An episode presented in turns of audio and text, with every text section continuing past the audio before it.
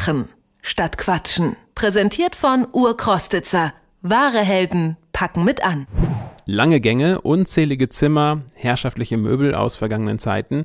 Schlösser haben etwas Geheimnisvolles, etwas beinahe Unnahbares. Sie erzählen Geschichten von früher, von einem prunkvollen Leben, von Königinnen, Prinzessinnen und Adeligen. Viele werden nicht mehr bewohnt, aber die Schlösser locken trotzdem Touristen an. In einem Schloss bei Dresden wollen die Bewohner jetzt Musiker anlocken und äh, sie entsprechen selber nicht dem Klischee eines klassischen Schlossbewohners. In der Künstlerkommunität Schloss Röhrsdorf leben Musiker und Künstler. Warum sie gemeinsam in dem Schloss leben und ähm, was sie mit dem Schloss vorhaben, das frage ich Sarah Brendel. Die Musikerin lebt nämlich mit ihrer Familie dort auf dem Schloss. Einen schönen guten Tag, Frau Brendel. Hallo. Ich stelle mir das auf dem Schloss merkwürdig zumindest vor, dort zu wohnen. Ich kann es mir persönlich schwer vorstellen, weil mir einfach die Vorstellung vielleicht auch etwas fehlt. Wie sind Sie denn dazu gekommen, jetzt in diesem Schloss zu leben?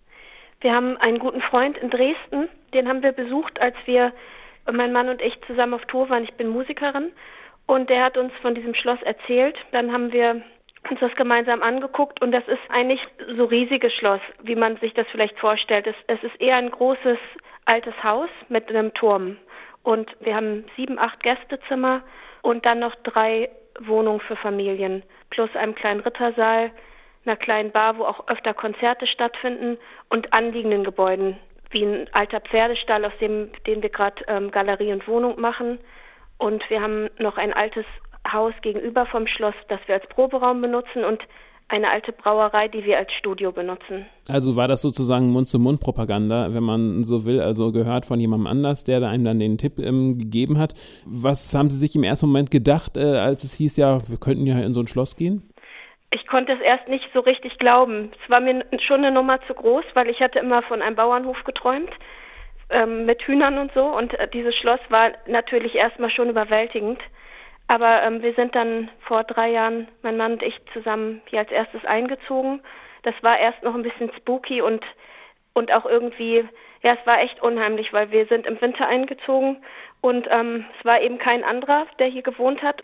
Auf jeden Fall haben wir gemerkt, dass wir uns erstmal schon an diesen Ort gewöhnen mussten, aber ähm, sobald die zweite und dritte Familie eingezogen war, war es eine ganz andere Atmosphäre.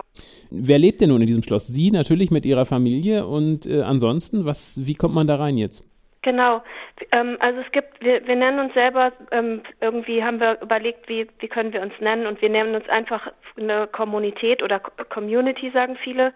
Und wir leben in einer Lebensgemeinschaft.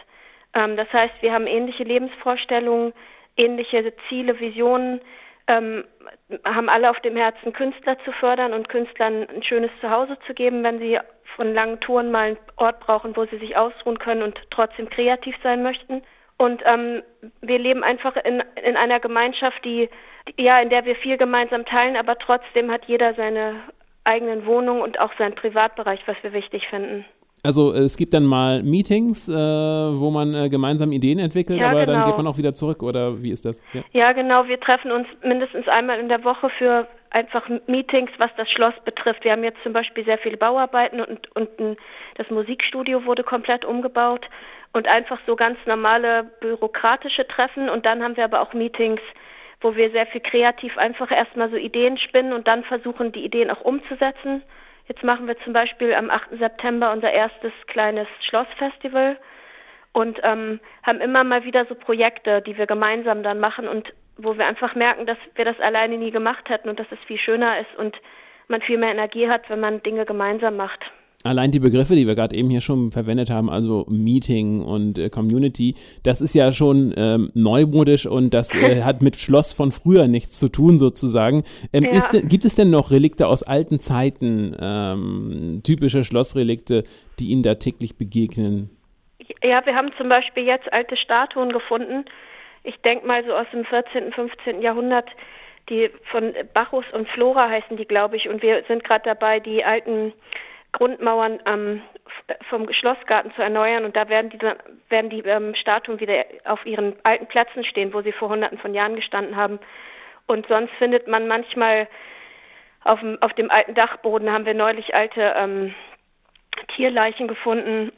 Und ähm, So, also jetzt so Ritterrüstung und sowas haben wir leider nicht mehr, aber wir haben einen schönen alten Rittersaal, der das ist so ein Gewölberaum, wo wunderschöne Bemalungen an der Decke sind und der auch eine schöne Größe hat. Da haben wir öfter schon so Klavierkonzerte gemacht oder andere klassische Konzerte. Also wir haben es schon rausgearbeitet, Musik spielt natürlich die Rolle schlechthin bei Ihnen, aber es sollen ja auch weitere Musiker da, äh, da hinkommen. Wie geht das ja. Ganze? Wir mussten nicht groß bewerben, sondern das ist recht organisch verlaufen, weil wir alle hier, die hier wohnen, recht viele Kontakte haben. Also mein Mann und ich durch das viele Touren haben, haben wir natürlich viele Leute getroffen und die andere Familie ähm, hat auch sehr viele Freunde, weil ähm, der Arno, der auch das Studio hier macht, hat natürlich vorher schon mit vielen Musikern zu tun gehabt.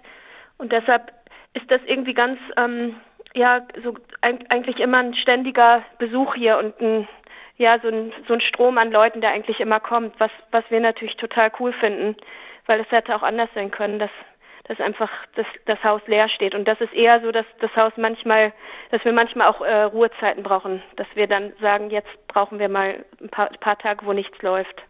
Sie sind Schlossbewohner, aber Sie sind nicht der Besitzer dieses Schlosses. Sie haben ja schon gesagt, ganz viel Glück gehabt durch einen Kontakt zu einem Freund aus Dresden. Wem gehört denn das Schloss eigentlich? Das Schloss gehört unserem Freund Dave, der wohnt in Kanada, der hat viel Geld und der hat eine ähnliche Vorstellung von, äh, von Künstlerförderung oder einfach Künstlern zu Hause zu geben. Und den haben wir kennengelernt und der hat uns dann angeboten, dieses Objekt zu kaufen. Und ich denke mal, dass wir das ohne seine Hilfe nicht gekauft hätten, weil wir nicht das Geld gehabt haben. Weil, wie Sie wahrscheinlich wissen, als Musiker verdient man nicht hm. so unendlich viel, es sei denn, man, man ist irgendwie eine große Nummer. Wer sich vom Leben und Musik machen auf dem Schloss ein Bild machen möchte, dem sei folgender Tipp noch gegeben. Am 8. September findet nämlich auf Schloss Röhrsdorf ein kleines Festival statt und ähm, da kann man dann das Schloss Röhrsdorf und die jetzigen Bewohner genauer kennenlernen. Zum Beispiel Sarah Brendel. Vielen Dank für das Gespräch. Sehr gerne. Bis bald. Machen statt Quatschen. Präsentiert von Urkrostitzer. Wahre Helden packen mit an.